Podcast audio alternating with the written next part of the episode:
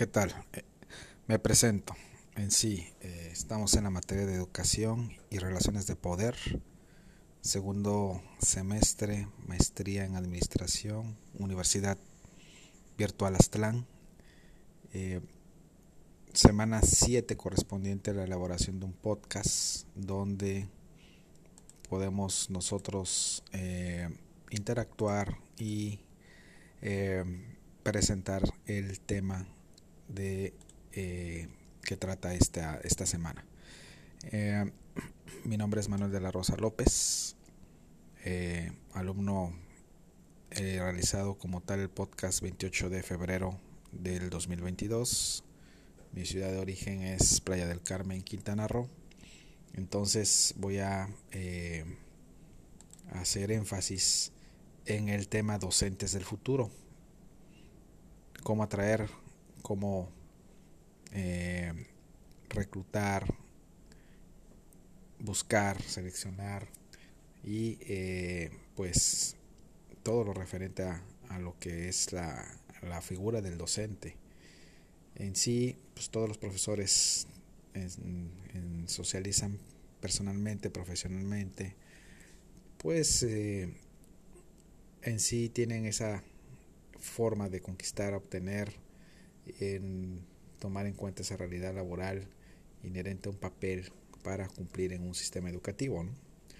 Eh, realmente las prácticas eh, implícitamente y explícitamente se plantean programas de formación, eh, de desempeño y pues la docencia como profesión tiene esa relación laboral como significativo eh, y pues últimamente en estos tiempos se han cuestionado muchos aspectos en donde pues eh, ese, ese conocimiento, el, el, ser, saber hacer, saber ser como competencias y pues valorando más allá esa importancia como sujeto, como participación y ser algo más relevante para el alumnado en sí, eh, la educación eh, como entorno sociocultural, eh, siendo la comunicación, trabajo en grupo, eh, llevando a cabo herramientas colaborativas, de manera conjunta en proyectos, toma de decisiones, etcétera. Entonces,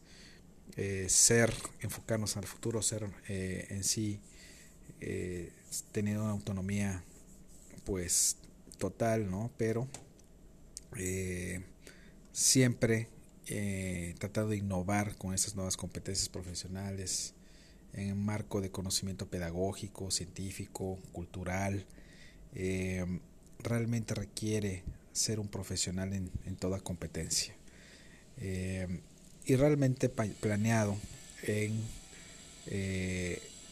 con vistas a, la, a, la, a lo largo de, de aquí a las próximas décadas entonces, pues, tener esas características, esos conocimientos, plasmar, saber también el mostrar, el, enseñar en el, en, el, en el, proceso de enseñanza-aprendizaje, ya que, la, que la, en la actualidad la educación del futuro realmente requiere esa capacidad de adecuarse metodológicamente, tener esa visión en la enseñanza, no tanto técnica, sino que cómo transmitir y construir ese conocimiento que sea inmutable, analizando eh, pues ya sobre las herramientas ya tecnológicas, herramientas virtuales, entornos virtuales, eh, ya conviviendo con esa cultura, tener ese desarrollo y de capacidad eh, también como persona, ¿no? interactuando y también pues este el alumno, el alumno realmente ser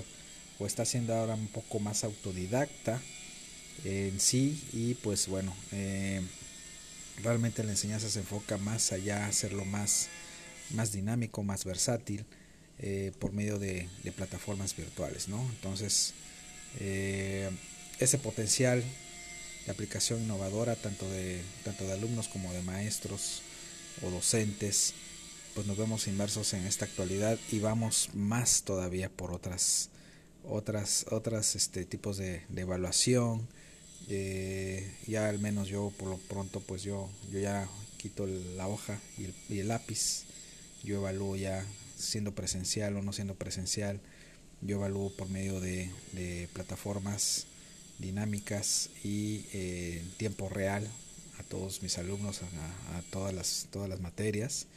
Y así también contribuimos al ambiente, ¿no? Este, ahorrando árboles, ahorrando hojas, entonces haciéndolo más amigable también, ¿no? Entonces, eh, yo creo que la pandemia nos, nos dejó mucho, mucho aprendizaje, muchos hábitos, muchos, muchos recursos, estrategias, actitudes, planificación, etcétera, formadores en sí, este, sobre todo esta forma de poder estar transmitiendo eh, y dando calidad, sobre todo en una, en una enseñanza para bien de, del alumnado, ¿no? Y pues este cierro como tal, eh, teniendo esta, este planteamiento teórico práctico, esa formalidad, interpretando, reinterpretando y sistematizando esas experiencias eh, presentes, intuitivas, pero va más enfocado a ese análisis, a esas ideas, a, esos, este, a esas técnicas propias o la forma de organizarse cada quien para poder estar elaborando eh, toda esta forma de poder este, haciendo la práctica educativa, la enseñanza, y eh, la transmisión de todo el conocimiento. ¿sí?